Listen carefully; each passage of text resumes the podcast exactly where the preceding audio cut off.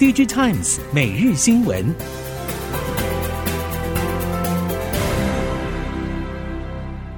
听众朋友们好，欢迎收听 DigiTimes 每日新闻，我是翁方月，现在为您提供今天的科技产业新闻重点。首先带您关心。华为新机受到市场瞩目的同时，销量也不断增加。华为常务董事长暨终端事业群执行长余承东在九月二十五号秋季新品发表会上表示，华为新机目前正在加班加点紧急生产。对此，中媒引述中国供应链消息，除了备受关注的华为卫星通讯以及星闪技术等创新技术的供应商之外，包括光学、面板、结构件等中企正在处于加速生产阶段。中美取得立讯精密、新旺达以及信维通信等中厂证实，已经接获华为 Mate 60 Pro 订单，下半年订单满满，稼动率拉升。业界也传出，曾一度跟华为同时起落的供应链业者欧菲光，在南昌的工厂，过去半年多来，已经新聘约好几千名员工，增加好几条产线，正在生产。AI 时代的 iPhone 会是怎么样的？OpenAI 正在开始酝酿以其技术为核心的跨时代 AI 硬体装置开发。金融时报近来披露更多关于 OpenAI 执行长准备跨界开发 AI 硬体产品的细节。综合外媒报道指出，OpenAI 执行长正在携手前苹果设计长与软银创办人孙正义深入交流，计划成立一家合资企业，合作打造一款被金融时报称为 AI 时代的 iPhone 产品。外媒传出，孙正义除了在合资企业的资金澳元之外，也参与 OpenAI 执行长与前苹果设计长之间针对 AI 硬体装置的相关讨论。软银旗下刚公开上市的 ARM 可能担任晶片设计的角色，并提供财务支援。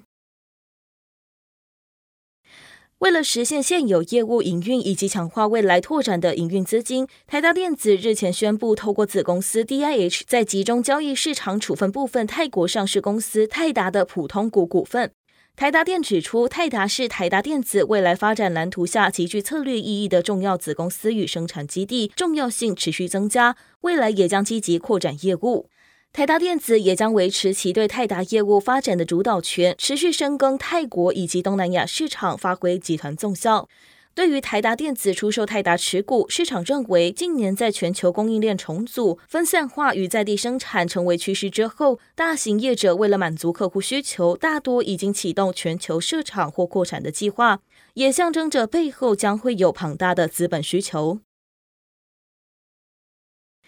彭博报道，根据英国脱欧后的协议，从二零二四年一月起，但凡涉及欧盟与英国间的电动车贸易，如果车辆价值的百分之四十五以下来自这两个地区，则将被征收百分之十的关税。汽车产业正在向欧盟施压，要求延长相关规定实施的最后期限，因为其目前从亚洲采购大多数电动车电池，通常占整车价值大约百分之四十。根据业界估算，关税将导致欧洲电动车变得更加昂贵，整个产业估计损失大约四十五亿美元。这也将加剧欧盟对中国汽车产业因为获得补贴而拥有不公平定价优势的担忧。随着时序进入第四季，联发科和高通两大 SoC 业者即将推出旗舰新品来和苹果一较高下。由于高通提前在十月底就要发表新品，联发科预计也顺势将发表时间提前到十月。根据了解，这也会是联发科和高通最后一次采用四纳米制程推出旗舰 SoC，明年将进入三纳米时代。熟悉手机 SoC 人士指出，高通和联发科对于自家旗舰平台的期望就是展现技术实力以及应用愿景，而不是实际的出货数字。至于在技术上，虽然还是采用四纳米制程，但从先前外界爆料的设计规格和跑分数据来看，联发科和高通已经把效能撑到最极限，以证明自己的技术实力。消费电子旺季不旺已经成为定局，让原本一周左右的中国十一长假供应链再自动延休一周，主要是因为产能架动率偏低，透过放假降低管销成本。部分厂商面对电子业景气寒冬，加上中美科技战夹击，选择先卖中国厂房再做打算。不过，并不是都可以如愿，主要在面对当地政府详细审核，很多业者难以顺利通关。相关厂商表示，各家都在整顿和整合中国产能，期望能发挥更大的生产效率。关厂授地只是选项之一。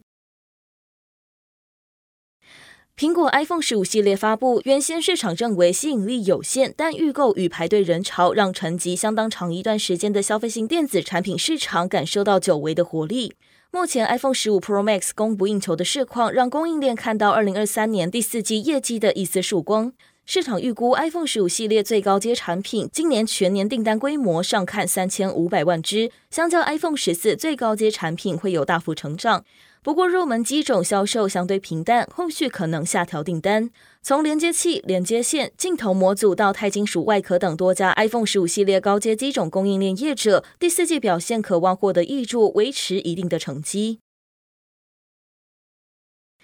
时序来到二零二三年第四季，针对 PCB 整体产业走势，产业人士认为，虽然今年下半市况可望逐季回温，但受到整体经济环境影响而抑制复苏力道。预测今年台湾 PCB 产业将大幅衰退将近百分之十七。供应链业者认为，今年是台湾 PCB 产业低迷的一年。熟悉 PCB 产业人士指出，今年唯二逆势成长的终端应用是车用和 AI。车用受惠于各国节能减碳政策，以及车厂积极扩充电动车产能，相关供应链受惠。此外，从 ChatGPT 问世后，短短不到一年，许多 AI 应用相关订单涌现，AI 伺服器成为电子产业新商机。记忆体近两年来报价跌幅剧烈，即使近期涨势启动，业界认为在原厂损平点以下的报价还有调整空间，但上游原厂年底前还是难以回到往日获利水准，预期明年下半才可望有明显的改善。随着三星电子、SK 海力士、美光、凯霞等原厂陆续调降产能，市场预估第四季 NAND Flash 合约价有望微幅小涨。记忆体供应链认为，上游原厂减产策略将延续到明年，整体供需将逐渐转趋吃紧。美光也有类似看法，除了今年位元供应比去年减少，明年整体 DRAM 和 NAND 位元供应成长速度也会低于需求速度。Intel 相当清楚，必须在技术有所突破，才有机会拉开与三星电子的差距，以及挑战制程市占领先的台积电。因此，Intel 对于最快二零二六年量产的玻璃基板相当积极，供应链也明显感受到 Intel 终于动起来。除了和康宁或台系 PCB 业者新兴、建鼎紧密合作之外，美系设备龙头应用材料早已经为了 Intel 提前部署，斥资将近四千万美元入股 SK 集团旗下玻璃基板业者。应用材料近期也开始寻求设备和材料业者合作，携手打入 Intel 供应链。目前已经拿下设备订单的，则是镭射钻孔设备业者泰生。随着 Intel 加速制程推进与产能扩大所带来的订单规模，也成为半导体供应链殷切期盼的成长机会。日前，在华为终端 BG CEO 智慧汽车解决方案 BU 董事长余承东的介绍之下，中国本土原生的新一代近距离无线连接技术星闪正式浮上台面，已经涵盖中系本土共三百五十家企业，包含中国本土晶片的设计厂商、晶片模组以及三大电信业者、终端厂商与头部车企，俨然已经形成完整的产业供应链。只不过目前台厂全数缺席。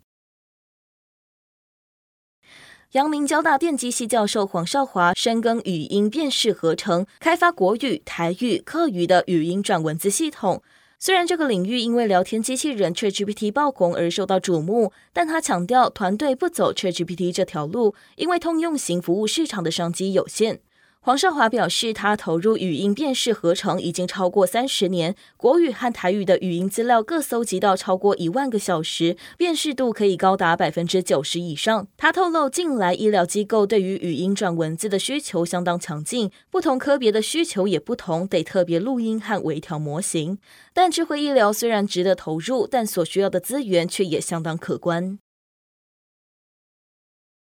再生能源的发展与应用已经是全球重要趋势。有鉴于台湾本身规模有限，业者投入再生能源产业发展，势必将放眼全球市场。为了积极跨出台湾，着眼全球，森威能源日前与日本电力公司以及越南再生能源开发商共同签署投资合约，将共同投资越南再生能源电厂，而第一期规模就将达到两百兆瓦。森威能源总经理胡惠森指出，再生能源是服务业，服务业要国际化。为了开发海外再生能源业务，森威能源与国际策略伙伴携手投资海外洁净能源案场。